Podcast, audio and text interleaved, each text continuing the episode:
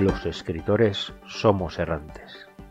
Deambulamos buscando rincones donde compartir nuestros textos, y muchas veces erramos en ese camino, acumulando textos en nuestros cajones.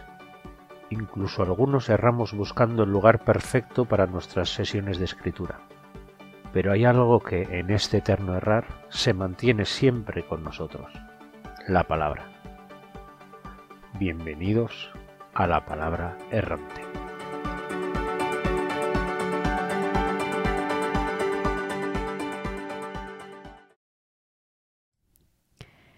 Hola, buenos días, buenas tardes, buenas noches, bienvenidas a todas. Un día más en nuestro podcast de escritura favorito. Vamos a, imaginar que es verdad.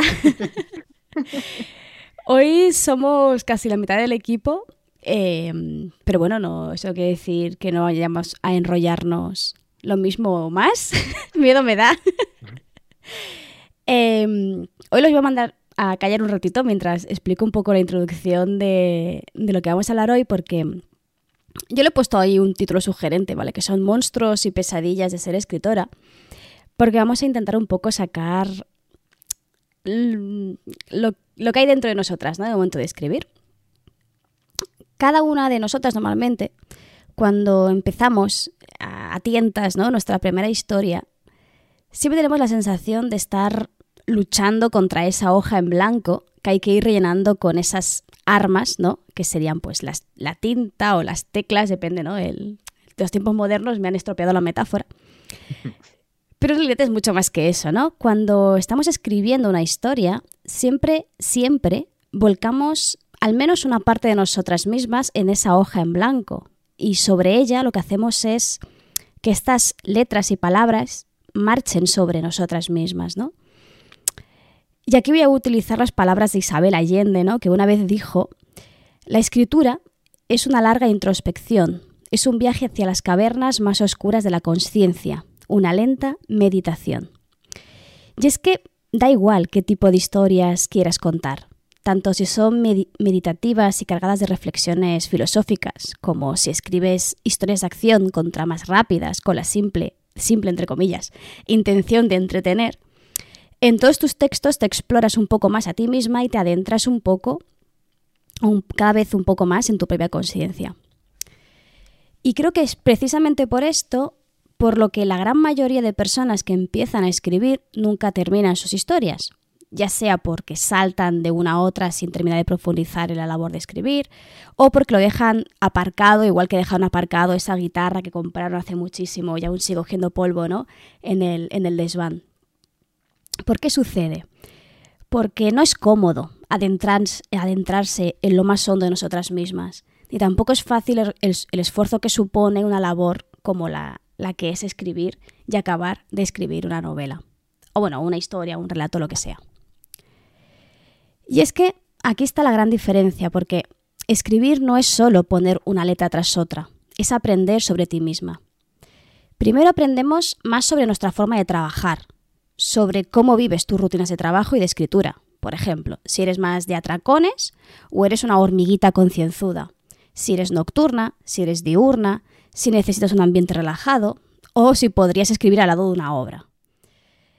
Pero también, y aquí es la parte interesante, es cuando aprendes sobre qué temas necesitas expresar, qué tipo de tramas vas a dibujar y qué personajes siempre van a aparecer en tus historias sí o sí.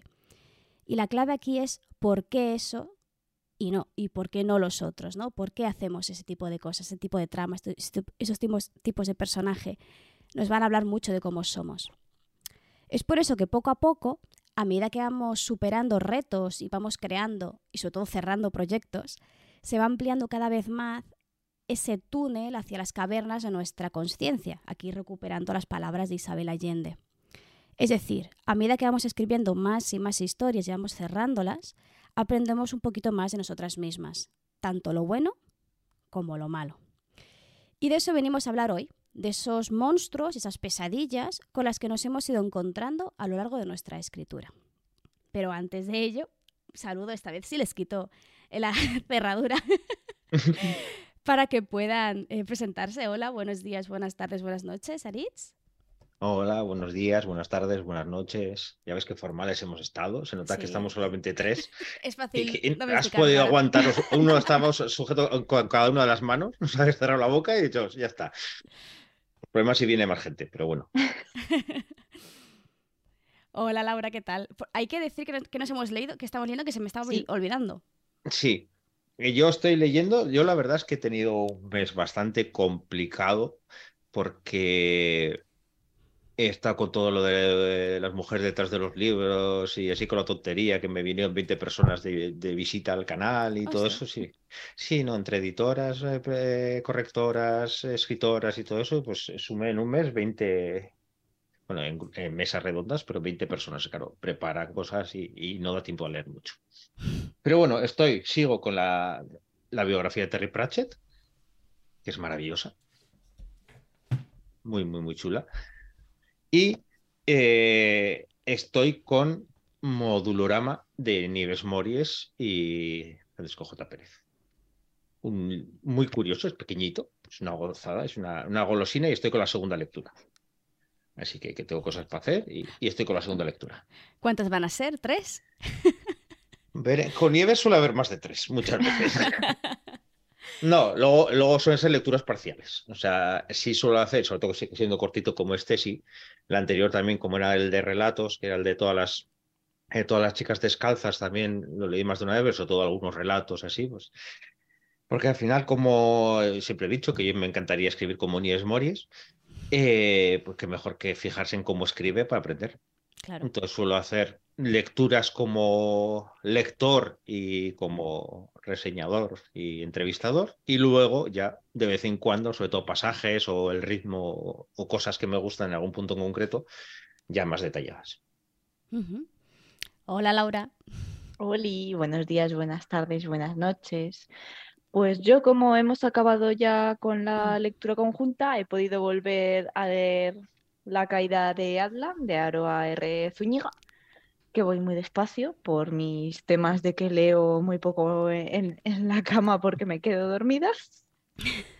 Y, pero me pasa con cualquier libro. Y luego estoy en audiolibro con una corte de Alas y Ruina de Sara J. Mas, porque ¿quién no necesita volver a releerse porno de hadas una vez en su vida? Pues porque lo estaban sacando en, en audiolibro y digo, pues nada, me los voy a volver a escuchar porque es que no me acuerdo de nada, pero de nada. Y, y tal, a ver si sacan el cuarto y el quinto también en los audiolibros y esos no me los leí y me los, me los puedo escuchar a ver de qué iba la movida, aunque bueno, por lo que sé del último es mm, porno de hadas con un poco de trama en vez de al revés. Así que bueno, ya veremos. La caída de Adla, ¿qué tal? Porque es un libro que lleva llamándome mucho. Pues está entretenido. A ver, tú ves a, a la pobre prota, a, a P, Mm. eh, metiendo la P, la pata todo el rato, porque es que la ves a la pobre y dices, ay corazón, pero ¿por qué tomas estas decisiones? Yo leí la, la primera versión, la que, o sea, porque ahora esto lo que ha hecho ha sido es- es- extenderla y así, yo Ujú. leí la, la- la versión anterior y la verdad que es muy divertida. Y. P- le coges muchísimo cariño a P. Es que es muy entrañable. Y a- es como una mezcla de persona y de gato, pero de gato de verdad, que si lo sueltas por ahí, pues lo mismo se te cae en un agujero que te viene con un animal ensangrentado diciendo, mira, te traigo un regalo. Sí. Es un poco así. Hmm. Es Hab- entrañable. Y, y hablando de hadas, algún día tenemos que hablar de series y así, y tenemos que hablar de Carnival Row. No lo he visto. Yo vi el primer capítulo solo y no lo seguí, no me acuerdo por qué. Yo soy de estos masocas que digo, igual mejora la segunda temporada. Santo Dios. Algún día Pero que hablar. ¿tienes, ¿tienes solo la parte de hadas o tiene también la otra? Eh, un poquito de la otra, la verdad. Pero no sé, o sea, yo es una serie que, que química cero entre los protagonistas, la, his- la historia va a trompicones, y dices, de repente te sacan aquí un monstruo, te sacan otra cosa por ahí, luego es como, venga, ¿y ahora qué hacemos? eh? Si nos está parando la historia, ¿qué vamos a inventarnos otro personaje por aquí, ¿por qué? Porque sí. Luego está cogiendo un poco de ritmo, pues saltamos a otro escenario, un capítulo entero casi, y dices, "Mm, horrible, horrible, pero bueno. Y me pasa parecido con la de Sombre Huesos. Ah, yo me la he terminado de ver ya la segunda temporada. Yo también. ¿Qué comentarios? ¿Pero es problema de la que- serie o es problema del libro? No he leído el libro. Yo leí la, la trilogía hace muchos años, porque creo que cuando salió por 2013 o así, no me acuerdo de nada. Y luego hace, pues, iba a decir un par de años, en realidad no son un par, igual son cinco, porque me los leí cuando estaba haciendo el máster, la biología de, de Seis de Cuervos, y esa sí que me gustó más, que estaba más entretenida, porque la otra la recuerdo, o sea, recuerdo que no recuerdo nada en plan de sin pena ni gloria. Ah, qué pena. Pero la serie, pues, está entretenida. Guay. Sí, pero me pasa lo mismo que los otros. O sea, la química entre los protagonistas es como una sandalias y un zapato juntos. Pues te aseguro que en la serie tienen muchísima más química que en los libros. Qué valor. Qué triste. Bueno, pues ¿Y tú qué- reconduzco, reconduzco. ¿Y tú que estás ¿Tú qué leyendo estás eso? Yo sigo Tati? leyendo Un río encantado. ¿Recordáis esa lectura conjunta que había que leer un capítulo al día? Bueno, pues el, hace 15 días iba por el 7. Y sigues en el 7. No, ahora voy por el 9. Bueno, Y si No, hacemos un que- poco, si aplicamos un poco de matemática, Voy a vemos acabar en tres meses. No, el problema me pasa como Laura. Eh, he perdido la rutina de, de leer y ahora solo escucho. Claro, es muy cómodo escuchar, porque tú estás haciendo otras cosas, te pones a escuchar. Entonces, ¿qué, es, que ha avanzado muchísimo? El aprendiz del guerrero de, de la Bujol, ¿vale? Que me queda nada al final. La está liando parda. O sea, va de cagada en cagada este señor. sí, me cae sí, muy no, mal. Es toda, toda la novela es así. o sea, Va de es- cagada en cagada todo el rato. Y es en plan, pero tío, eres tonto. y así. Y ahora creo que ya está llegando la cagada última. Ahí, ahí estoy. Ya, yo cuando la acabe eh, ya os contaré, ya fuera de, de, cam- de cámaras o de micros, para no hacer spoiler a la gente, a ver qué me ha parecido. Pero bueno, a ver si Rebeca te pega. a ver que me pega, sí. Bien, eh, pues reconduzcamos. Nos estábamos hablando un poco sobre esas pesadillas, esos monstruos que nos encontramos a lo largo de nuestro, de nuestro camino, que pueden ser monstruos gigantes enormes o pueden ser monstruitos, ¿no? Que podemos solventar fácil. Y yo he preparado una serie de preguntas para poder encauzar un poco el, el capítulo, pero bueno, nos conocemos y vamos a hacerlo bien. Sí, que- volverá a patrocinar el capítulo. A ver, la primera pregunta es un poco para romper el hielo, que es bastante sencilla, y es, y, y ya que estoy, también lo- se lo planteo a la gente que está en directo viéndonos y a la gente que nos está escuchando que puedan responder a la pregunta en comentarios o en el chat, ¿vale? Sin problemas. Así también conocemos un poco los monstruos ajenos, porque a veces nos sentimos un poco solas, ¿no? En plan, este es mi- so- soy yo que soy tonta, que no sé hacerlo, y luego nos damos cuenta de que, de que no. Así que vamos a empezar con lo más básico, ¿no? ¿Tenéis algún ritual de escritura que necesitéis cumplir o algo que os haga sentir más cómodas a la hora de escribir? Mm, Yo no, yo soy como un todoterreno. Cuando has dicho lo de puedes escribir ah, con una obra al lado, sí. O sea, yo, por ejemplo, cuando empezaba a escribir, eh, lo hacía en una libreta de en el autobús de camino a la universidad. Entonces, el autobús era un autobús de los de carretera, pero como si fuera un autobús urbano. O sea, sillas de plástico de las que transmiten todas las vibraciones de la carretera de mierda. Y, y ahí saltando con la libreta y yo escribiendo. O sea, si, si escribía entonces, yo creo que puedo escribir en cualquier sitio. Así que, a ver, si me quiero poner en plan más bien, pues me puedo poner con la banda sonora que tengo preparada para cada proyecto, con mi vela, con mi infusión y todo. Pero, por ejemplo, si, si me dice mi pareja, oye, estoy haciendo mm, una obra en el garaje, ¿quieres es- acompañarme por si me mato? Y yo, vale, cojo el portátil, me pongo en el garaje en una silla poltronada y me pongo a escribir. Y no hay problema aunque esté con el taladro. Sí, porque lo de ayudar para que no se mate, de- descartamos, ¿no? O sea, mientras él se mate, pero que no salpique mucho, no vaya a ser que se estropee el ordenador. No, no, lo, lo superviso. Superviso la morición. ¿Y tú, Aritz? Yo, la primera novela, la que anda pululando por editoriales, esa sí tenía un ritual claro, lo que era la escritura, luego reescritura y requete escrituras que he tenido durante mucho tiempo, pero lo que era la escritura, el, puedo decir que el 90% de la novela la escribí en un bar. Sí, era en un bar bastante tranquilo, que ponía música muy tranquila, eh, luz bastante baja, eh, realmente muy, muy cómodo.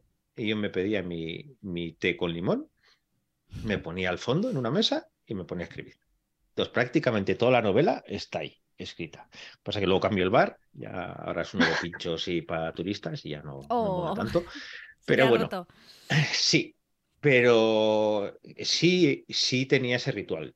Sí suelo tener cuando, cuando tengo un rato largo para escribir, el té siempre me acompaña, eso sí. Eso me recuerda, me hizo un montón de gracia cuando entrevisté a Ley de Bodar que me decía eso, que ella también, que, que ella cuando se ponía a escribir, su ritual era preparar el té. Era la manera de decir, voy dejando mi otra vida a un lado y me, me enfoco en escribir. Entonces yo el té sí. Música normalmente no me suelo poner porque luego me animo y sí me suelo poner algún, si quiero coger algún ritmo concreto en alguna zona de batalla, de lucha de, o una ambientación, pues igual sí me pongo un poquito, pero además no suelo poner. Y lo que pasa es que últimamente teniendo dos hijos es complicado eso de decir, mira, voy a coger un rato largo. Entonces, más que nada, son ratos de decir, hay silencio en casa, voy a aprovechar a ver si puedo hacer algo. Sí, es que eso cambia. Yo, yo empecé como Laura, yo me acuerdo, eh, los que seáis de Cataluña, la R3. Vale, ahora apunta. Eh, un viaje de 40 minutos, pues yo con mi libreta, antes de. porque me daba mucho miedo sacar el portátil. Así que con mi libreta ahí, todo de pie a veces, iba, iba haciendo. Entonces, eh, bueno, e- era entretenido. Luego hubo una época que me dio, me puse yo muy mística y dije, no, escribir ahora en casa, en silencio, con una vela encendida. Se supone que cada, cada año me compro una vela nueva por cada proyecto. Mentira, eso solo hice la, la primera vez. Lo que sí que ahora necesito, que es lo mismo que está diciendo Sara por el chat, es música. Que no es algo, ya dice que no es algo obligatorio, pero que le ayuda mucho a aislarme. A mí me la tengo una música concreta que es, o sea, esta tontería, pero fue la, era la que ponía en los directos de la palabra errante. Porque claro, un, un directo en silencio era como muy raro, así que busqué una lista de, creo que era un- son tres horas o cuatro horas de música sin copyright, así rollo celta, medieval, raro, ¿vale? Que era para escribir, mientras escribía Yalga, entonces pega- pegaba mucho. Y claro, ahora escucho eso, escriba lo que escriba. O sea, estoy, estoy con las espartanas y me pongo la música de los elfitos. Entonces, eh, A ver, es sé- que a lo mejor encontrar música espartana está más complicado. Está más complicado. Está, y será muy, muy, muy guerrera, todo, en todo caso, siempre. Pero sí, yo cu- cuando me pongo a escuchar esa música sé que es momento de escribir. Y mi cerebro dice, escritura. Y aparco todo lo demás y me pongo a escribir. Suelo tener algo para beber, suele ser en infusión, y también me traigo comida para no tener que levantarme. No, porque a la que me levanto ya me distraigo, ya me desconcentro. Si tengo aquí algo para picotear, ya, ya me centro un poco más. Pero eso más que rutinas son trucos para no desenfocar la atención. A mí eso me, me pasaba cuando, si me dejan sola en casa, o ahora porque vivo con mi pareja, pero o cuando vivía con mis padres, que me dejan sola en casa y estoy con el portátil escribiendo y es como escribir, escribir, escribir, escribir. Ay, tengo un poco de hambre. No, pero es que estoy escribiendo, escribir, escribir, escribir. Y de repente son las diez y media de la noche, no he cenado y es como, "Pf, qué pereza, me voy a dormir. que no debería hacerlo, que hay que cenar algo, hay que meterse sustento, pero es que por pereza, por agotamiento mental después de haber estado vaciando ahí el cerebro, era como, "Mm, no me renta, me voy a la cama. Pero tú eres de atracones, entonces. No, es muy pocas veces. Yo soy más de, de todos los días un poquito o al menos intentar que sea un par de días a la semana. Yo hago lo, de, lo de los atracones no lo llevo bien, es solamente de vez en cuando y cuando hago atracones en realidad no me cunde tanto el rato. Porque es como, vale, tengo cuatro horas y a lo mejor en esas cuatro horas he escrito lo mismo que otro día en una hora, Ya. porque me disperso. Entonces yo sé que funciona muy bien con pomodoros y si son dos o tres, pues es lo, lo óptimo y si me siento bien puedo seguir, pero si no, oye, está muy Mm. bien, así. A mí lo que me pasa es que es- necesito conectar con la historia. Entonces, que yo suelo escribir siempre, que estas son particularidades de mi forma de escribir, siempre escribo en, desde el punto de vista de los personajes, ya sea en primera persona o en, un- una tercera equidistante, ¿no? Em, entonces, claro, a la que estoy una semana sin escribir, ya, me, ya he salido de la mente de ese personaje, ya no me acuerdo de cómo habla. Entonces tengo que releer lo que he escrito, que es algo que intento no hacer nunca, porque entonces me pongo a corregir. y, y volver a meterme en esa cabeza. Entonces, ahora, por ejemplo, que llevo meses sin escribir, tendré que meterme en la cabeza de Oriana, que es una cabeza que está muy, muy, muy... No, no- no es que esté desamueblada, ¿vale? Pero digamos que los muebles eh, están ahí un poco raros en cuanto... Cojean. Cojean, cojean, cojean. Están todos astillados. Entonces, claro, es, es meterme otra vez en esa cabeza y cuesta. Yo harías? por, bueno, iba a decir que por eso es el truco de no tardar muchos días e- en, entre que escribes y que no, porque entonces a mí también me pasa, se me olvida y cuando dejé el creepy que estuve pues tres meses sin escribir, luego pasé un mes leyendo todo, Hostia, claro. tomando notas, recordando lo que quería hacer y volviéndome a meter en la cabeza de cinco personajes diferentes. Hostia, claro. Sí, me acuerdo los directos de ¿qué estáis leyendo tú? Eh, creepy. Me estoy leyendo a mí. Sí, sí, sí.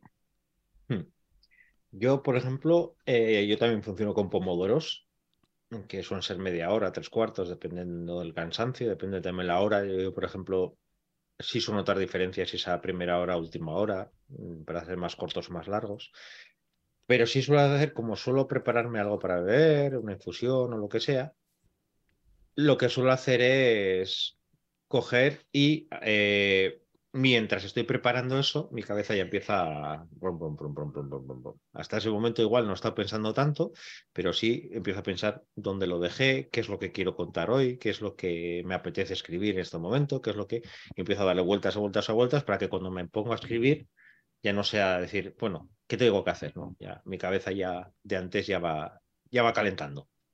Sí, yo, esa es mi manera para que cuando, como mis tiempos también son limitados, Hmm. para que ya de antes eh, empiece a preparar la cabeza para eso.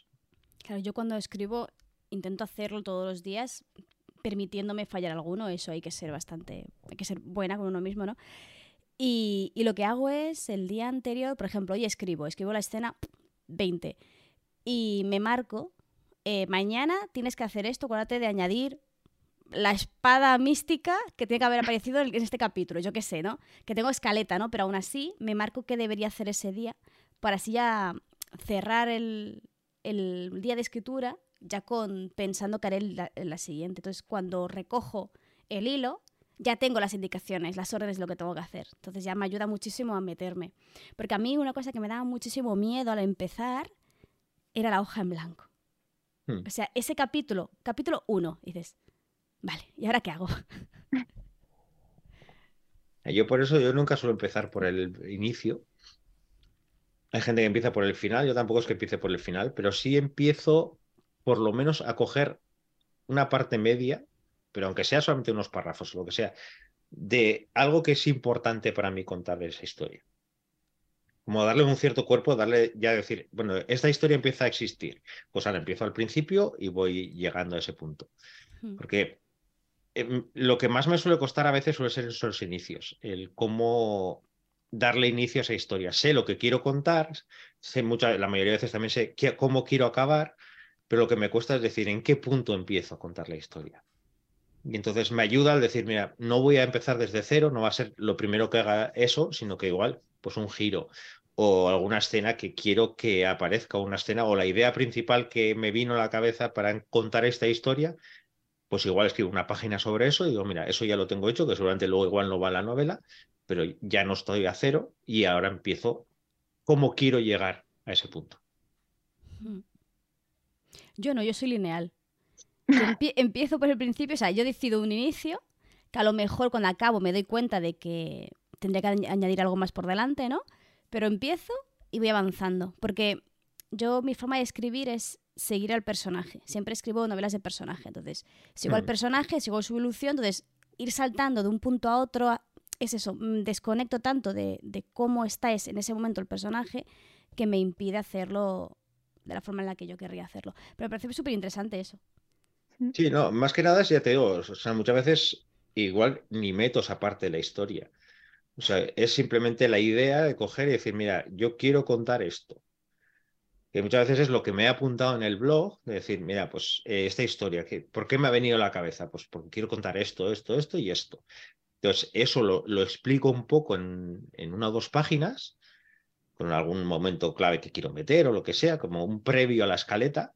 Hmm. Y decir, bueno, pues eso sé que quiero que pase más o menos. Y luego muchas veces cambia completamente y no, no, nunca entra eso dentro de la historia. Pero sí me gusta el tener algo ya dado fuera parte de una escaleta, tener algo ya dado forma del tono que quiero decir, el, el, narrador que quiero contar o lo que sea, para que luego ya cuando empiezo, ya hay algo ahí, ya no es parto de cero y quiero contar una historia, pero no sé cómo contarla. ¿no? Yo, si yo mm. esa parte quiero contarla en primera persona, lo lógico es que empiece en primera persona. Entonces, cuando empiece ya a escribir en primera persona, ya tengo una razón por la que lo hago. Hmm. porque quiero que esa parte de la historia o eso que quiero contar tenga ese tono concreto. Me hace gracia que lo que tú haces ahí en papel preparándote, yo lo tengo como cuando vas escuchando música con los cascos por la calle, pero la llevas de fondo, en plan, hmm. pues para tener algo. Yo tengo ahí la historia de fondo, en plan de pensando, y por eso nunca he tenido el miedo a la página en blanco, porque para que yo empiece a escribir algo, tengo que haberlo tenido ahí en hmm. el, en el fondo del cerebro dando vueltas, pues durante tres meses. Hmm. Y hasta que como que no ha dado tantas vueltas que se has pesado, que ya está muy mullidito y quiere salir, pues hasta entonces no, a mí, no me puedo poner a escribir. A, mí también me pasa eso. ¿eh? Yo también, claro, lo que pasa es que eh, dentro del mundo que, que, estoy creando, claro, tengo un montón de ideas, de historias, de, de cosas que algunas en relatos, otras no saldrán, otras. Entonces, hay un momento que hay algo que me llama de una de las historias. Entonces, eso quiero por lo menos darle forma para decir, quiero contar esta parte de la historia porque es muy importante por esto, esto y esto.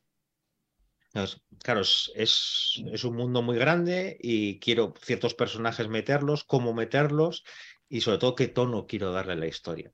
Porque al final, eh, eso, hablando con mucha gente, suele pasar que cuando dices, quiero escribir una novela de terror o quiero escribir una novela de fantasía, no, yo creo que escribir, quiero contar una historia. Yo quiero contar una historia que quiero que tenga este, este toque más oscuro o más claro o, así, que tenga, pues si, si, hay mitología, pues lógicamente no va a ser realista, pero no me planteo desde el principio decir, quiero que sea más de acción, quiero que sea más de terror, quiero que sea más fantasía pura o fantasía urbana o... No, yo es, qué quiero contar y cómo quiero contarlo. Y a partir de ahí empiezo a tirar. Y luego la propia historia me va tirando a decir, mira, esto cada vez está más oscuro, pues pide terror. O no, esta parte yo creo que es más ser aventuras o va a ser más... Pues es eso lo que me, me lleva, pero sí tengo claro qué quiero contar. Entonces, suelo empezar por eso, es decir, cuando la idea esa ya va cogiendo tanta forma en mi cabeza, decir, no, es que me apetece mucho contar eso, es lo que escribo primero y luego empiezo a hacer la historia. Vale, os voy a hacer una pregunta difícil. Ah, yo no sé la respuesta, ¿vale? ¿Qué, ¿Qué es para vosotras lo mejor de escribir?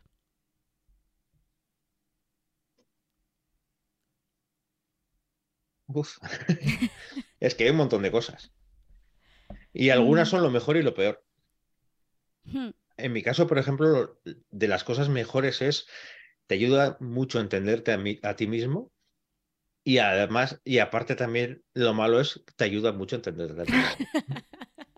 Entonces, claro, hay veces que te salen los mayores fantasmas y no, y no lo esperas. A mí al menos me suele pasar cuando empiezo a escribir un relato o, un proyecto, lo que sea. Empiezo a escribir y digo, bueno, quiero contar esto, esto, y de repente empiezo a analizar lo que estoy contando y digo, pero es que aquí estoy yo. Aquí estoy yo contándolo y, y, sí, que tú qué tienes que ver con una maestra ciega del, en los años 50, mucho. Y vas descubriendo que al final, no solamente tú, sino lo que más te preocupa, lo que más te remueve, lo que más odias, lo que más salen en las historias. Y entonces hay veces que da vértigo, porque sobre todo depende de qué historia cuentes, es desnudarte bastante. Es, eh, yo sí me suelo dar cuenta, y sobre todo, ya aquí ya unos cuantos eh, escritores entrevistados, la gran mayoría suele decir eso, que al final habla de lo que les preocupa y así, y luego esa sensación de estoy plasmándome en cierta manera a mí mismo en papel, aunque no tenga que ver el personaje, aunque no tenga, si soy yo y sobre todo si soy lo que me preocupa y si es lo que me ocupa y si es lo que lo más importante para mí muchas veces aparece en la novela. Entonces, esa, esa parte es muy chula porque al final te sirve mucho para reflexionar. A mí, por ejemplo, eh, las historias que quiero contar siempre tienen una carga, una carga social, una carga personal, una carga ideológica, pero porque yo decido darle. Que no quiere decir que, que, todas las historias tengan que ser así, para nada. Es más, la primera historia no tiene, bueno, sí tiene algunas cosas de eso, pero, veo bastante light. Pero sí me he dado cuenta que como, cuando más cómodo me siento escribiendo y cuando más soy yo, es siendo igual de eh, metete en ciertas cosas y de, y de querer meter el dedo en la llaga, que soy en la vida real en, en las novelas. Entonces, no, no se me ocurre a mí escribir una novela completamente ausente. Es decir, no, yo no estoy aquí para ninguna, no, eso yo no puedo. Claro, pues igual vengo a ser yo la parte ausente. O al menos quiero pensar que, que, vaya, es que la mayoría de mis personajes están un poco jibiri jibiri. Pero ¿Y quién te dice que los míos no? Porque yo estoy jibiri jibiri. Claro, yo quiero pensar que no, que yo soy normal. Entonces, para mí una parte muy chula, que a lo mejor es un poco narcisista, es, eh, eres Dios. Cuando estás escribiendo, eres Dios. Hmm. Eres tú el que está creando todo y era una de las cosas que me llamaba mucho la atención, por ejemplo, de, estudiar química. El poder de creación, igual que está en el resto de artes, es que tú estás haciendo esa cosa y va a pasar lo que tú quieras. Y pues te podrás volcar más o menos en ello y meter tus experiencias o no. Pero claro, yo una vez lo pensaba y digo, ¿y por qué me gusta esta parte de, de las ciencias, pues de, crear nanomateriales, de, crear cosas. ¿Qué relación tiene con la escritura que también me gusta mucho? Y yo creo que era esa parte de sentirte un poco tu mini dios, de que estás controlando ahí, ahí algo. Yo estos, yo llevo desde principios de años que me di cuenta de que no podía escribir y preparar opos, ¿vale? que si no iba a morir. Así que llevo pues eso, igual tres meses sin escribir absolutamente nada. Después de haber pasado Mm, desde 2018 o así, escribiendo casi cada día. A, mí, a mí me ha supuesto un eh, estar cada semana diciendo, ¿y si, ¿y si me pongo a escribir algo así, chiquitito? yo sé que no sé escribir chiquitito. Entonces, eh, me he dado cuenta de que para mí la escritura es paradójicamente eh, un, un, momento de huida. Mm. ¿no? Es un momento de huida, de mi vida es súper estresante, voy a estresar en la vida a otras personas que no existe. voy a hacer la puñeta a otros porque ya me la hacen a mí.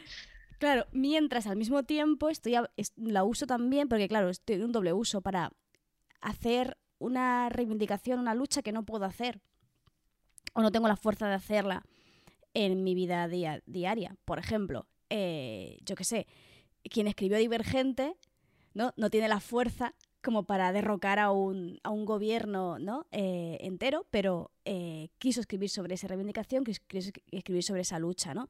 Entonces, por un lado, para mí lo mejor de la escritura es que es un espacio en el que puedo imaginar, puedo crear nuevos universos, no tanto por ser el dios de ello, aunque también me gusta un pelín, sino porque es mi momento de, mi momento de desconectar y conectar con otros universos y con otras personas. Que esa sería la segunda cosa que más me gusta, que es meterme en la piel de personas ajenas a mí y, mm. crearlas. O sea, eh, yo tengo personajes que me han sido muy difíciles de, trabajar, pero que las he puesto expresamente para ponerme en la piel de la gente en la que yo odiaría. Gente que la que mm. yo, si la, me la veo por la calle, la odiaría. Ponte en su piel, entiéndela. Y, y escribe una novela siendo esa persona la protagonista. ¿no? Entonces es, uff, entonces eso me ayuda muchísimo porque me, me hace desconectar de mi, de mi presente, pero para ayudarme a conectar con el mundo de mi alrededor. ¿no? Es como un poco paradójico en ese Hmm. sentido. Que No a sé, mí- igual estoy muy... yéndome No, a mí, a, mí, a mí me pasa parecido, ¿eh? Pero hasta tal punto no- me meto en las historias y, me, y me sirve para entenderme que me pasa que cuando no me apetece escribir es la, primer- la primera señal de alarma en mi cabeza. Es decir, algo va mal. Ujú. O sea, es. Yo, por ejemplo, me pasé un.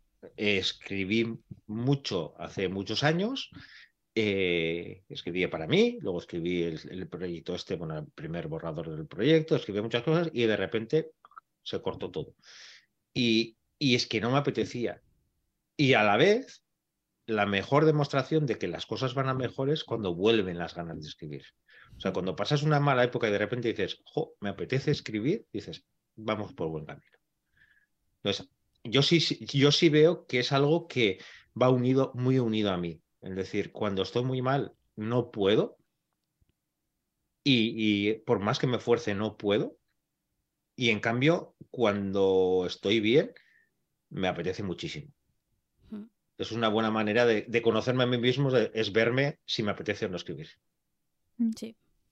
Yo, yo la pandemia, o sea, la pandemia no escribí. O sea, fui totalmente. O sea, no. Es que empecé, es que muy mal. Empecé escribiendo una historieta interactiva en Twitter, porque me aburría muchísimo, sobre eh, una gente que se queda encerrada en su casa porque hay un apocalipsis, porque hay zombies. Entonces, llegó un momento que dije, no puedo seguir escribiendo esto, porque el confinamiento que van a ser solo 15 días ha pasado a ser más tiempo. y estoy un poco rayada porque la gente está acumulando papel de váter en su casa, ¿no?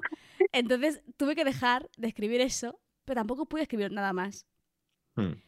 Y estuve toda, toda la, todo el confinamiento sin, sin poder escribir nada y en cuanto pude salir fuera es cuando volví a, re- a- a retomar la escritura. Mm, Yo también durante el confinamiento no pude escribir, pero a la vez fue mi época o de las épocas más creativas de world building. Hmm.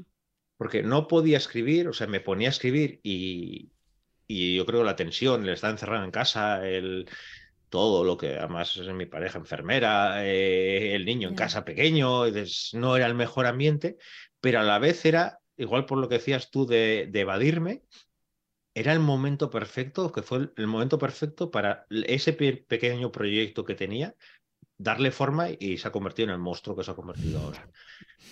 Porque al final fui, fui metiendo cosas, fui enlazando unas a otras, entonces ese proceso que muchas veces haces de investigación, haces de, de, pues fue ese momento de decir, mira, y si meto esta parte aquí y esto aquí y esto porque, mira, y esto lo enlazo con esto, y fui creando esas pequeñas historias paralelas que luego se han ido uniendo en un mundo. Mm, Yo en la pandemia escribí como una cosaca. O sea, Las guerras de las hijas está escrito en pandemia y, me ayudó a escribir un montón, porque lo de no salir de casa me parecía maravilloso para decir, como no tengo que tragarme todos los días tres horas de transporte prácticamente hasta el trabajo, es más rato que tengo para escribir. Como no puedo ir a venirme un fin de semana a, a Zaragoza a ver a, mi, a mis padres, puedo escribir el fin de semana. Como no puedo quedar con mis amigos, puedo escribir. Ahí me siento bien eh, en otros aspectos, ¿eh? Porque aprendí a decir que no al trabajo, porque eh, trabajaba, es que trabajaba como docente. Entonces, yo tenía que seguir dando clase en pandemia, con todo lo que eso quiere decir, ¿no? Y a lo mejor la jefa te llamaba a las 8 de la noche para decirte, oye, recuerda que hay que mandar no sé qué mail a no sé quién, y tú, "Mm, es- me pillas en la ducha. ¿No? Entonces e- era un poco agobiante porque estaba 100% en una vorágine de trabajo absurdo, totalmente absurdo. Entonces por eso creo que me bloqueé totalmente y no, y no fui capaz de escribir nada. Pero bueno, Mm. hay gente que lo pudo aprovechar muy bien. Yo hice pan. Mucho pan. Yo muchas Yo- manualidades con los hijos. Con el Yo ahí hijo. empecé a hacer torrijas en Semana Santa, que nunca había hecho torrijas, y ese fue el primer año que hice torrijas y, y hasta este año que, que estoy haciendo torrijas. Si O volvemos, sea, si volvemos a la escritura y dejamos las torrijas Sí. atrás. Claro, la siguiente pregunta que yo tengo, que aquí Arit ya la ha respondido, es qué es lo peor de escribir para, para vosotras. Y una cosa que no he contado de, de lo peor, que aparte de analizarte, es el nunca quedar contento con el resultado. O sea, esa, esa necesidad de mejorar siempre lo que estás haciendo, de mejorar. Llega un punto que lo, lo apartas, pero más que nada decir, por salud mental tengo que seguir adelante, pero esa sensación de decir, no es exactamente como quiero decirlo. Hay algo y vas frase a frase, decir, ¿dónde falla? Dice, aquí, el ritmo, no sé qué, no sé cuánto, y al final decir, tengo que saltar al siguiente porque si no, sigo y sigo y sigo y no hay manera de adelantar. Yo tengo uno peor, para mí al menos, que es el sentirte juzgada. Cuando entregas ese manuscrito, aunque sea a un beta, a un amigo, a tu madre, no es ¿qué va a pensar de mí? No le va a gustar. Voy a decepcionar a esta persona que se piensa que escribo bien y en verdad escribo como una mierda.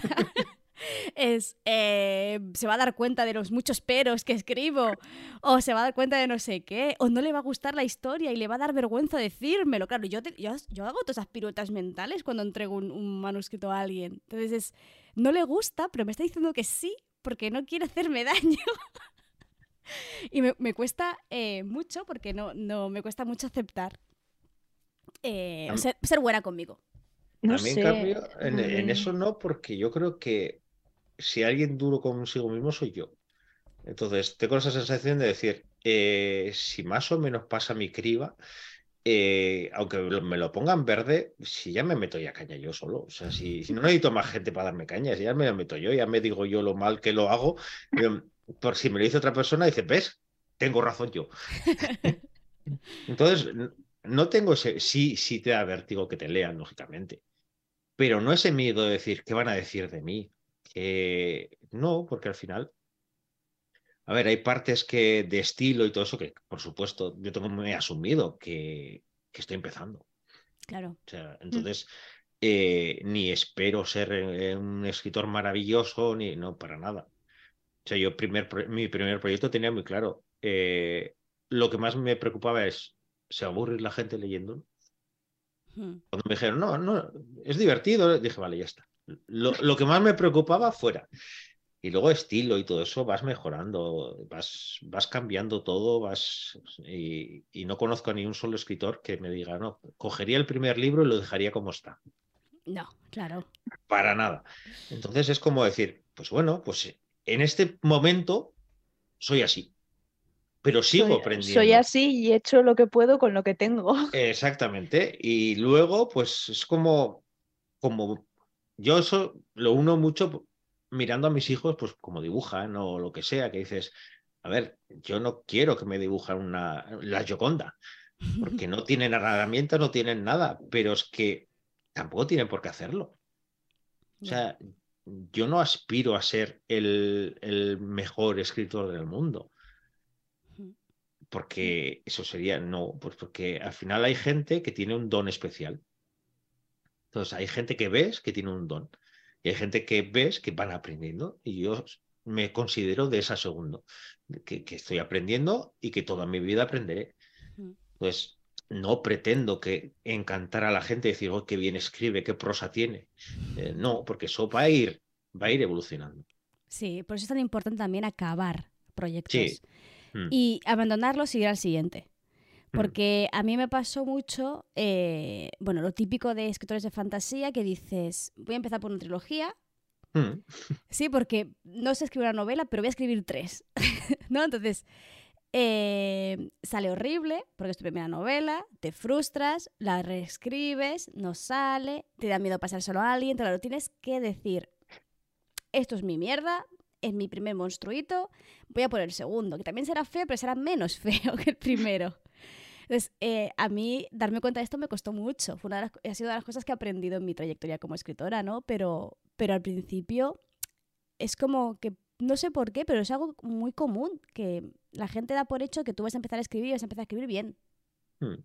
Porque la gente escribe bien, de buenas a primeras, ¿no? Tiene- Tenemos esa, esa idea tonta metida en la cabeza. Como si- porque, claro, normalmente la sociedad, mm, obviamente la labor del escritor a nivel social, pues, bueno, ¿no? Es todo- Es ser un, un ser místico que de la tragedia humana va a una cafetería bucólica y te escribe novelas como churros y vive así como muy pobre, pero en realidad es millonario y lo hace todo bien a la primera, ¿no? O luego está el, ah, eso lo sé hacer yo. Sí. ¿Sabes? Que eso, lo- eso lo puedo hacer yo. Que dices, bueno, póngase Pues usted, hazlo. señor Manolo, a escribir. Pues hazlo, a ver cómo te sale. También Mm. eh, es verdad que al principio, pues o creemos que, que lo hacemos muy mal o creemos que lo hacemos muy bien y conforme vamos aprendiendo es como que se van equilibrando y de, vale, lo hago mejor, pero sigo viendo todas las cosas que hago mal. sí. Mm. Y, es un, un aprendizaje continuo. Al final es como todo eh, en la vida. Mm, El primer libro que escribas no va a ser como el último, porque algo vas a aprender y además si ya pasas por una correctora de estilo, por ejemplo, con eso ya aprende, eh, o sea, a lo mejor lo que aprenderías por tus propios medios en cinco libros, con una correctora de estilo lo aprendes en uno. Y no sé, yo mm, igual que tampoco es que soy, soy muy plana, ¿vale? No tengo ni grandes alegrías ni grandes miedos de, esto de, de escribir, pero a lo mejor sí que tengo uno que es un poco como la mezcla del hijo bastardo de vuestros miedos, que es eh, que me vayan a juzgar por lo que crean saber de mí por lo que he escrito. En plan de que me psicoanalicen y saquen de mí unas conclusiones, pues Que estás igual chalada. no son. Claro, Bueno. estoy chalada. e- Escribe muchas cosas de, de asesinato y guerra. Está romantizando los conflictos bélicos. Perdona, pero no. A lo mejor escribo sobre eso porque me aterra. Claro. Mira, No. Sara está contando su, su- lo peor que es para e- de su peor rasgo de la escritura para ella. Dice, la peor parte, al menos en el proceso en el que estoy ahora, es pensar que la historia es una M y eso que todavía no la he enseñado. También mi autocrítica al comentárselo a alguien y por dentro decir, calla, no te das cuenta de que es un churro que no hay por dónde cogerlo. Igual, igual deberías fiarte de las personas, Sara, si es alguien de fiar, alguien con conocimiento un poco de escritura o algo así. Es algo que yo también Mm. debería hacer. Sí, hay veces, hay veces que se nos olvida que esa idea primera que nos obsesionamos, pues igual no es tan buena.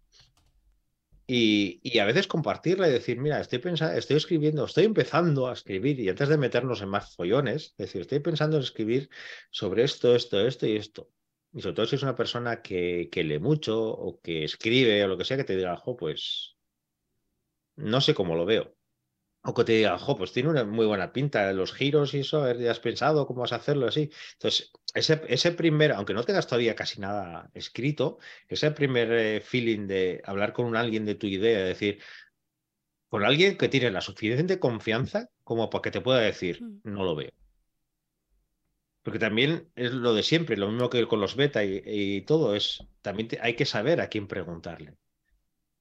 Es decir, hay padres que todo lo que hagas será maravilloso y hay padres que todo lo que hagas será lo peor que se ha escrito jamás.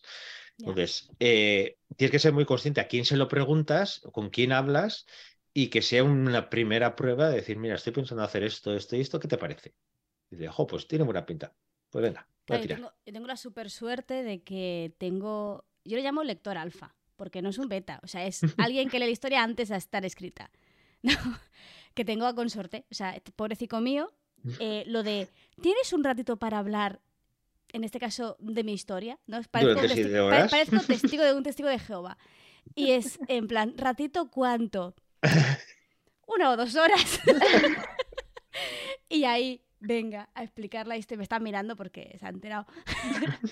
Eh, que si la historia, que si los personajes, que no- si no le gusta eh, la trama me da opciones, me da cosas para mejorarle. Es con quien ensayo las escenas de lucha cico mío, ¿vale? O sea, ¿Cuántas veces lo has matado? le mata, bueno, me mata a mí siempre a mí. sí, sí, sí, sí. O sea, yo tengo esa suerte de que tengo, tengo esa Pero es persona. que yo creo que lo mismo que escribir, verbalizar ayuda muchísimo.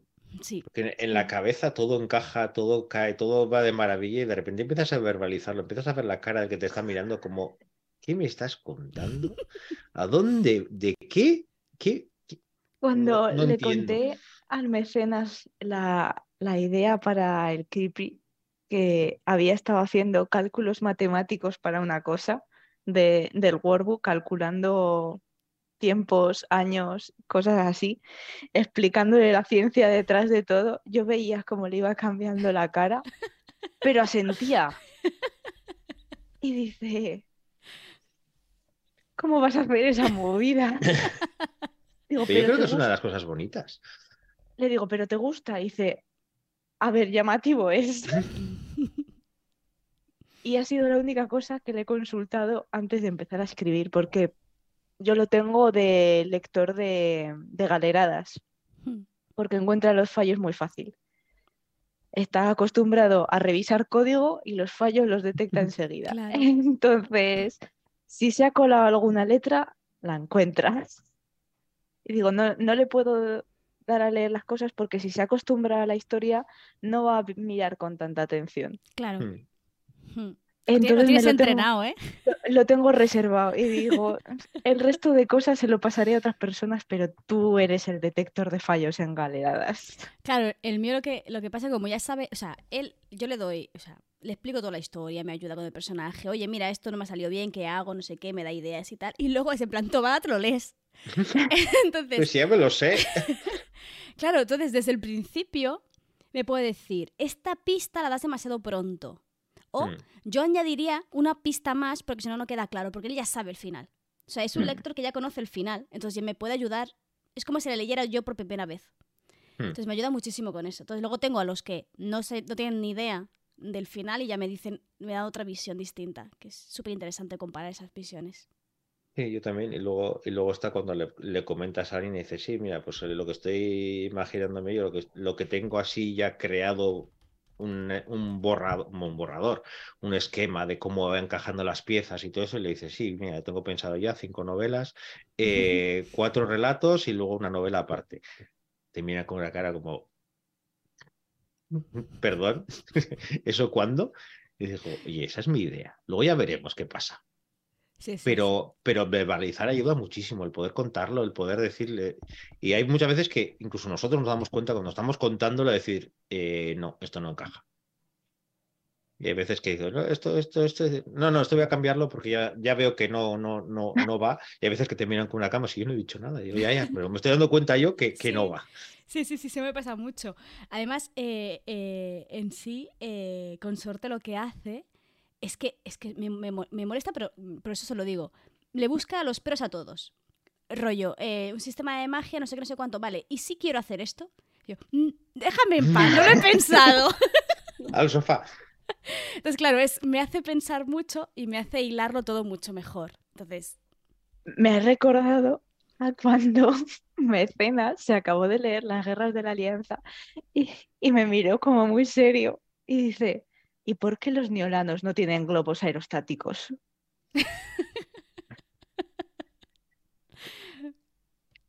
Y yo, ¿por qué no? Déjame. Es- están en el chat, están divirtiéndose mucho con las cacas de, de- de Laura. eh, están hablando sobre. Eh, dice Sara que le inquietan mucho los- esos datos y que tiene ganas de leerlo solo por saber de qué va. Es que hay una cosa muy curiosa con el creepy y es que pongo cosas aleatorias y a la gente le gusta. Sí. Vale, eh, no sé en qué pregunta estábamos. Eh, lo de lo peor de la Ah, vale, vale, vale. Sí, no hemos hecho mucho. No, no, Muchas no. preguntas. o sea que- Y nos Vale. hemos enrollado una horita. Sí. Dice Sara, suélteme el brazo con el globo aerostático. A ver, em, hay dos preguntas que van muy relacionadas, que a lo mejor podemos responder juntas, ¿vale? Que he pensado. ¿Qué has aprendido de ti misma gracias a la escritura? ¿Y qué has aprendido del mundo que te rodea gracias a la escritura? ¿Quién quiere empezar? Del mundo que me rodea muchas cosas, porque una de las cosas que más me gusta de escribir es aprender datos aleatorios. Sí. Entonces, y que para escribir tengo la excusa de aprender datos aleatorios y, y la excusa de comprarme el libro este de como leer castillos. que es maravilloso. Entonces, estoy aprendiendo, por ejemplo, que a la torre del homenaje también se la llama Don John de, del francés y cosas así. Entonces, está muy chulo. y es mi excusa pues, para fomentar mi- mi- mis enfermedades o eso de que ahora pues para planificar otra historia también con un workbook como muy aleatorio como el del Creepy, que va a ser el proyecto fórmico, que estoy aprendiendo pues las sociedades esclavistas de las hormigas y Ah, cómo mira. funcionan. Entonces tienen unas feromonas que la reina de, de un hormiguero se cubre con ellas y entra en el hormiguero de, otra especie y como la huelen como si perteneciera al suyo, pues la dejan pasar o se dejan matar, dejan que maten a, la otra reina y, están esclavizadas las otras pobres hormiguitas en plan de que les dan de comer, que recogen los alimentos, que se ocupan de, de las crías y es como, "Oh, esto es maravilla, este huevo es fabuloso, tengo que usarlo. Es que hay, hay mucha fantasía en nuestra propia realidad. Tú piensas Hmm. en eso y le, solo con que le pongas un decorado un poco más llamativo ya tienes un, todo un universo creado. Sí, y ahora, por ejemplo, he empezado a, a acumular ideas y apuntarlas en, en la libreta, la lista de, de ideas para historias, y al final digo, "Mm, a lo mejor estas cuatro cosas que tenía por aquí inconexas de las hormigas, eh, coger de inspiración un aniversario que hubo, me parece que en Irán, por el aniversario del Imperio Persa, que hicieron un fiestote madre y eso terminó en revolución. Y, y yo qué sé, eh, una reina dragón con su guardaespaldas, a lo mejor puedo meterlo todo en una única novela. Yo qué sé, datos aleatorios. Y, y yo qué sé, me gusta mucho aprender datos aleatorios de- del mundo o de, por ejemplo, en para guerras, tuve que aprender que hay distintas posibilidades cuando se ahorca a una persona. Depende de la altura desde que la tiras, o se muere directa, o agoniza unos minutitos, o agoniza muchos minutitos. Entonces, a lo mejor con muchos minutitos se le puede salvar la vida, o a lo mejor no. Y luego, vale, pues esta altura, ¿desde qué altura tiene que ser? Mm, si tiene que ser un metro, a ver qué le pongo para que esté Espero que ahí no metro. probaras como mecenas. No, esto me fié de internet. Ningún mecenas ha sido dañado. Claro, a mí, a mí me pasa lo mismo. Yo he aprendido muchísimo, pero cosas muy. Algunas muy específicas que luego no utilizas para nada. Y luego, pues yo qué sé, yo la historia de Esparta. O sea, me he empapado, me he leído los diarios de no sé qué, me he leído un historiador sobre Esparta. O sea, yo me sé todas las movidas de un rey espartano que no sale en la novela. Porque necesitaba el contexto para entender esa, ese universo y gozándolo enormemente. No, o sea, no, tampoco ha sido ninguna tortura. Pero también es un montón de datos. Pero además de esto también conoces, yo a mí escribir me ha ayudado a leer más, más diverso y darme cuenta de que la realidad, por ejemplo, el mundo editorial es mucho más compleja de lo que yo pensaba. ¿no? Mm. Por ejemplo, algo más como más em, cercano a nosotros, ¿no? Eh, me ha hecho darme cuenta de que de ciertos tinglaos que ves, ¿no? Que intuías y que ahora las, y que ahora las puedes ver. em, te das cuenta de lo que cuesta producir un libro y que no va a salir rentable dedicarte a eso, ¿no? Entonces es un poco, también te das cuenta, em, bajas un poco de las nubes lo de cuando yo tenía 15 años y quería ser una escritora famosa y que vivía de escribir, pues lo bajas un poco ahora y entonces entiendes el universo, ¿no? De forma un poquito más práctica, además de lo que, todo lo que ha dicho Laura. Hmm.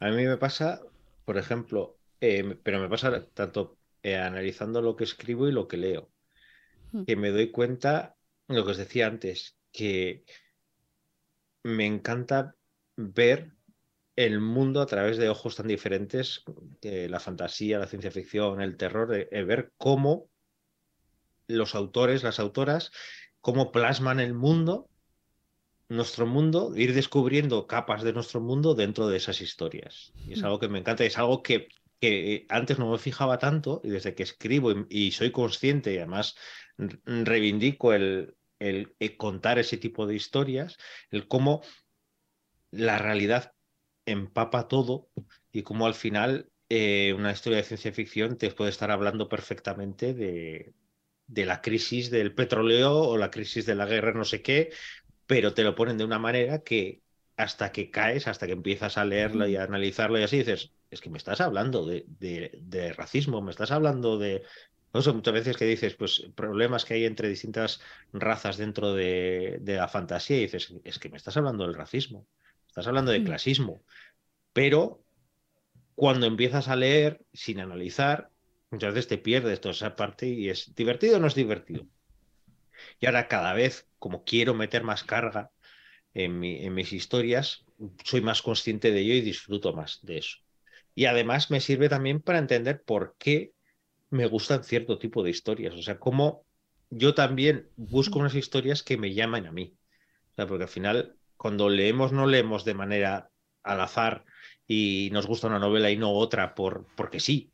O sea, siempre hay una razón detrás. Entonces, me gusta también analizarme y, ver, decir, este libro no es para mí, no, no es que sea mal libro, es que no es para mí. O este libro puede ser una patata, está escrito fatal, pero lo disfruto un montón. Entonces, esa parte también me encanta el poder decir, puedo disfrutar de un libro que no está escrito maravillosamente, pero porque es algo que, que me aporta en cierto sentido. Sí. Dice Sara, dice que de sí misma ha aprendido que se, dice que se me puede ir la olla mucho más de lo que yo creía y de la realidad que puede superar a la ficción en todos los ámbitos. Hmm. Sí, sí, cuando, sobre todo si escribes cosas de terror o cosas oscuras así, te das cuenta y luego coges el diario y dices, es que yo no soy capaz de imaginarme esto. Es que como, como tiene la mente tan retorcida algunos para hacer una historia que luego lo pones en una novela y dices, no se lo cree nadie. Makoto, que lo que escribe principalmente es thriller, dice, a mí se me va la pinza pensando demasiadas ideas turbias. Pero eso no es malo, Makoto. Lo, malo es ponerlo a la práctica, pero pensarlas no es malo. Vale, mm. eh, a ver. No sé, eh, tenemos que comentar lo del club de lectura, entonces no sé si dejar por aquí el capítulo así un poco en abierto. Porque son las yo, sí, yo, sí, yo sí os iba a hacer una última pregunta. Ah, que es, uh. eh, ya de escritura ya auténtica, ¿qué es lo que más teméis escribir? O sea, ¿qué es lo que más vértigo os da cuando enfocáis una escena, un diálogo, una descripción? ¿Qué es lo que llega a ese momento que dices, uff, esto va a ser duro? ¿Duro o difícil? Como queréis. A mí me cuestan un montón las escenas eróticas porque me da la risa. Pero no es duro, es, es, es que me da vergüenza. Yo la verdad es que tenía, me notaba como muy coja en los diálogos. No ponía demasiados porque me resultaba muy difícil dar la información en forma de diálogo sin que fuera un infodump enmascarado en mm. diálogo y que a la vez te sirva para conocer al personaje que está hablando. Entonces, creo que es una cosa que, me asustaba porque un diálogo es eso, es súper importante, te sirve para tanto eh, enmarcar la escena, porque con las acotaciones la enmarcas, para conocer a los personajes, para que los personajes eh, comuniquen cosas entre sí y también para el lector, pero sin que el lector sienta que le estás escupiendo eso. Y al mismo tiempo que se, o sea, que sea natural, que no parezca un telepronto. Ya. Y, creo que es una cosa a la que le estoy perdiendo el miedo. Entonces, cada vez me siento más cómoda con los diálogos, sigo teniendo mucho monólogo interno, pero me están gustando mucho.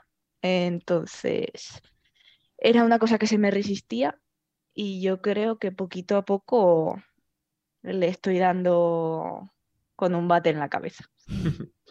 Sí, a mí también el, diálogo siempre es algo que me ha, costado, sobre todo ese miedo a, no sé si se va a entender sin los famosos dicendi quién ha dicho esto y, y, el intentar coger el tono de cada uno de cómo hablaría, qué diría, en qué momento y así es, me da vértigo.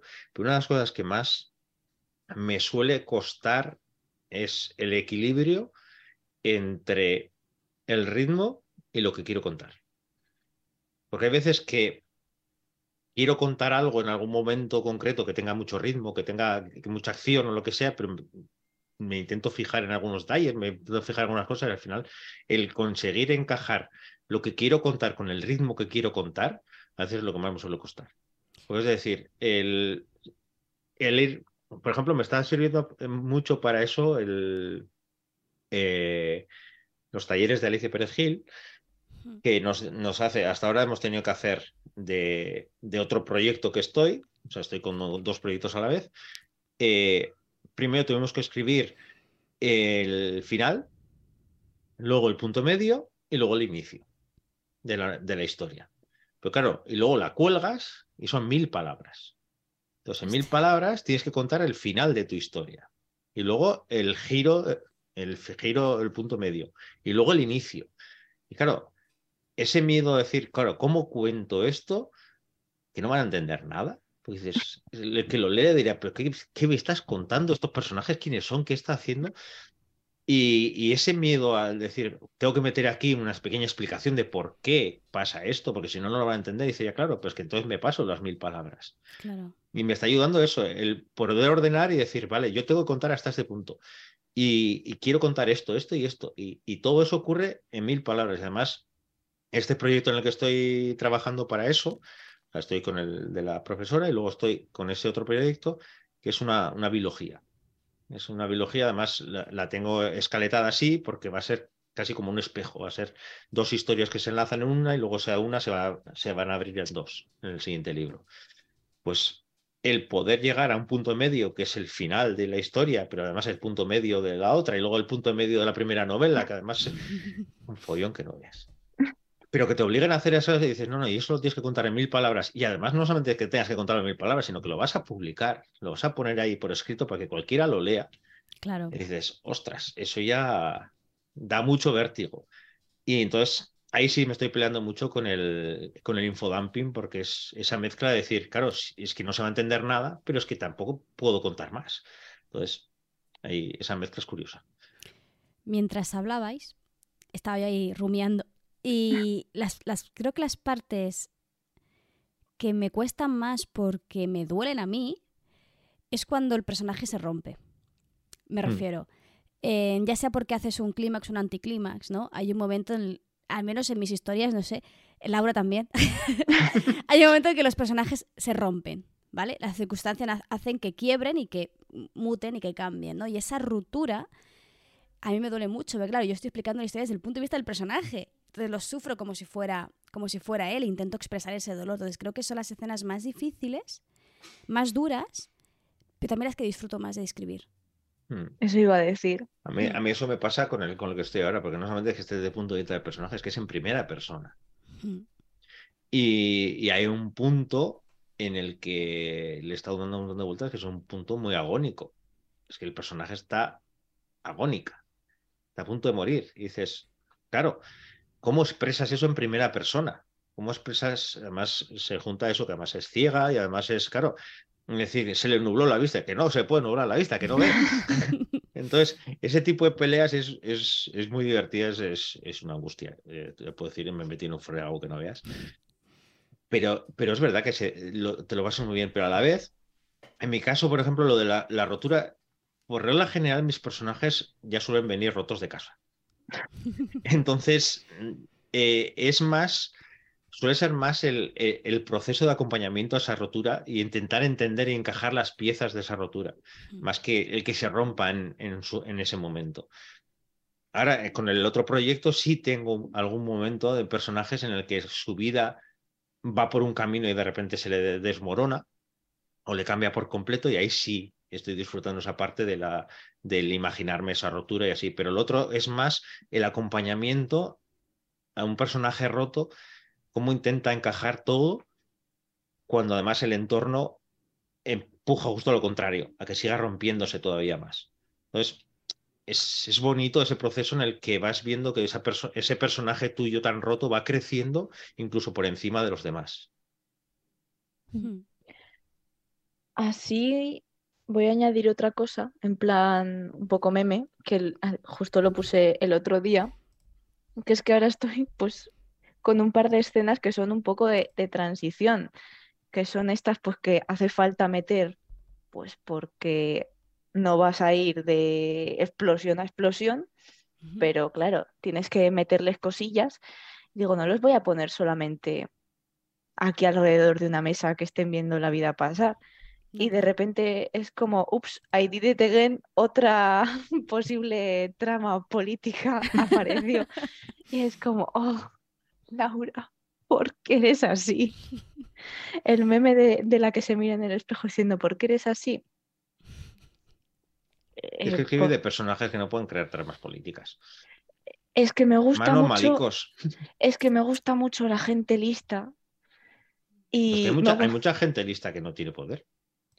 Mm, pero es que no es que sea de poder, es de gente que tenía una clase de vida haciendo pues su vida normal y ahora que de repente se les viene una catástrofe encima, se en plan de vamos a seguir siendo tan amigos, ¿no va a haber alguien que se intente salvar el pellejo y condene a los demás por eso? claro, porque ¿qué vas a decir? Oh, sí, vienen a atacarnos, estaremos todos juntos y felices porque somos muy buenos amigos. Podría ser, en mi mundo no. Entonces, claro, ya es como... Pero ya dices, bueno, pues esto puede servir pues para la trama de este personaje, se la complemento, así ya está más redondito esta clase de cosas. Y así se pasa de una novela a una saga de ocho. Pentalogía o... No, no, por favor, otra vez no. vale. Eh, si queréis podemos ir poder cerrándolo un poquito, ¿no? Mm. Es lo que he dicho al principio, ¿no? La escritura no solo es juntar letras. Al, final no es solo juntar letras, aprendes de ti misma, aprendes del entorno, te, aprendes a entenderte mejor, a valorarte más o menos, ¿no? De, algunas tenemos que ir aprendiendo a valorarnos mejor. Em, al fin de cuentas acaban despertándose muchos monstruos y acabamos teniendo muchas pesadillas que, que si os fijáis en realidad eh, no estamos solas, ¿no? O sea, hay mucha gente que, que, escribe, mucha gente que pasa por lo mismo, hay mucha gente que se le atraviesa los diálogos y podemos hacer ese, un club de, de, afectados, afectados por los diálogos para sentirnos menos solas. Ahora bien, tenemos que lanzar una pregunta a todas vosotras, o todas aquellas que habéis participado en el Club de Lectura Errante, porque eh, en principio vamos a continuar eh, de nuevo con la misma dinámica, saltándonos los meses que hay Nano Cam y trayendo una lectura de una autora que leernos en conjunto con, un, con una charla, eh, pues charla por, por, Telegram y en algunos casos se puede, pues una videollamada final. Que con Laura, por ejemplo, pudo hacer la entrevista a la autora que estuvo súper interesante. No, me leí, no me acabé de leer el libro, pero sí que fui a la entrevista, me pareció súper interesante. a lo mejor ahora te lo acabas de leer. Ah, ya, ya lo he devuelto a la biblioteca. se, me, caducaba hace dos días. Em, así que eh, la pregunta viene a ser un poco porque seguiremos escogiendo nosotras los libros porque ya que somos, yo seguro que me voy a leer el que traigo, pues que menos que me guste, ¿no? Eh, sí que lanzamos la pregunta de si hay alguna novela, algún género o alguna autora que digáis, mira, me parece un montón, sería chulísimo leerlo en conjunto, que nos hagáis llegar esas propuestas. No me seáis mm, trolls, que os veo venir, porque el grupo de Telegram estuvieron haciendo mucho la broma y yo estoy viendo eh, la solicitud formal de poder eh, leernos el porno con el COVID, ¿vale? que yo, yo no. A lo mejor Rebeca convencéis, pero a mí no. Rebeca va a pasar de. va a abandonar la ciencia ficción sesuda y va a pasar a, a cosas turbias que se encuentra por Amazon. Sí, sí, sí, sí. Así que si tienes alguna idea sobre alguna cosa que quieras leer o que te gustaría que lo comentáramos juntas, dejádnoslo por comentario, por Twitter o por cualquier sitio. Sí, porque además yo creo que ya nos van situando los gustos de cada, de quién va por terror, quién va por fantasía, más histórica, más eh, thriller, más... Yo ya he avisado de que probablemente no vuelva a coger histórica y vaya a la fantasía. Yo seguiré intentando que la gente lea terror. Yo leí ese terror y me gustó. Es que es muy, muy, muy diferente. Entonces, eh, estoy dando vueltas a varias historias, o sea, que son diferentes también. O sea, como para ver que, que el terror tiene muchas caras, lo mismo que la fantasía tiene muchas caras, y que ver que puede ser un slasher maravilloso, porque hay gente que publica slasher que son geniales y te lo pasas genial. Y, y hay otros más, un terror más interno, otros un terror a fuego lento, otro un terror más bestial. Entonces, ese tipo de cosas a mí me gusta. Pues, por ejemplo, estoy pensando ahora el de Tananarive Due, eh, no sé, he pedido Due es Dou, creo, que es entre medias, es un, eso sí que es terror a fuego lento, lento, lento, porque vas viendo poco a poco cómo el personaje va, va rumiando cosas y vas viendo cómo va evolucionando, va cayendo en el, en el abismo pero de esto que va tan gradualmente que, que sabes que va a acabar muy mal la cosa, pero que le vas acompañando poco a poco. Y en cambio hay otras que es todo lo contrario, que es, que es desde el principio un agobio total. Entonces, estoy pensando cómo, cómo afrontar eso, pero sí quiero que sea una autora de terror. Entonces, si, si conocéis alguna to- autora de terror que digáis, mira, este encajaría bien, yo creo que puede ser chulo. Vamos a ir cerrando ya porque al principio del podcast eh, fuera de micro hemos dicho, ah, solo somos tres, seguro que en una hora lo tenemos liquidado, llevamos una hora y media Bueno, casi. bueno, bueno, bueno. Con Sabíamos que podía así, pasar. Hora y, hora y cuarto. hora y- ¿Alguien quiere hacer los honores de, de hacer la parte de Monse? Ah, la parte de Monse no la vamos a hacer tan bien. Tenemos que hacer, algún día lo grabaré. Porque yo no me he anotado esas cosas mamarrachas que dice Es ella. verdad. Ahora lo ha Mm, cambiado y está muy chuli. Está súper chulo. Espera, a ver, alguna cosa como... mm, Ah, que es verdad que apun- apuntaba cosas divertidas Sí, que eh, decíamos. Sí. Si Nos te has quedado con ganas de no me vais a ver calada porque hoy no me he calado, nota. Eh, no lo sé, si queréis vernos hablando de que nos psicoanalizamos o ver que Si se queréis habla conocer eh, otra vez cómo Laura va pensando cómo colgar a la gente para que sufra más, por ejemplo. Para no matarlos, no para que sufran más. No, para no matarla nada, claro. Si estás ahorcándote, no, no sufre nada. Es cosquillitas en el cuello. Bueno, A lo mejor era importante que no murieran. Sí, es importante que muera, pero ahí sufrir, sufre. Por mucho que no muera. No se puede tener todo en esta vida, oye. eh, si quieres ver eso, los puedes encontrar en iBox, en iTunes, en Spotify, en Google Podcast y en todo que cabe en podcast. También en nuestra página web, lapalabraerrante.com y si nos quiere ver estas, estas caras hermosas, eh, puedes ver el vídeo en diferido en YouTube. También te recordamos que ahora mismo, como estamos en el Camp de Abril, estamos dando, haciendo directos casi cada Casi. día de entre semana, eh, que son directos productivos. Tienes los horarios que son más o menos fijos en nuestro tweet fijado en Twitter. Esto en abril, si lo lees en, en mayo, pues ya no. Via- Viajas en el tiempo y, y te pones. Exactamente. Y ya está, ¿no? ¿Algo más? Sí, nada, que, comenten, que den estrellitas y, Y que, se todo pueden suscribir eh, en Twitch, que así nos ayudan a mantener este proyecto. Y, y recordad también que si queréis recomendarnos alguna lectura que os haya llamado por alguna cosa y sobre todo pensando que siempre intentamos que sean lecturas que puedan gustar, por mucho que sean de género, que gusten también al resto de géneros, al resto de... Para si vamos picando como Tatiana que ya ha caído en la ciencia ficción ya de He cabeza, caído. pues al final podremos ca- caer cada uno en el mundo del otro, pues ya sabéis, nos recomendáis. Así que nada, nos escuchamos en 15 días y nos vemos por aquí en directo. Chao, chao. Chao.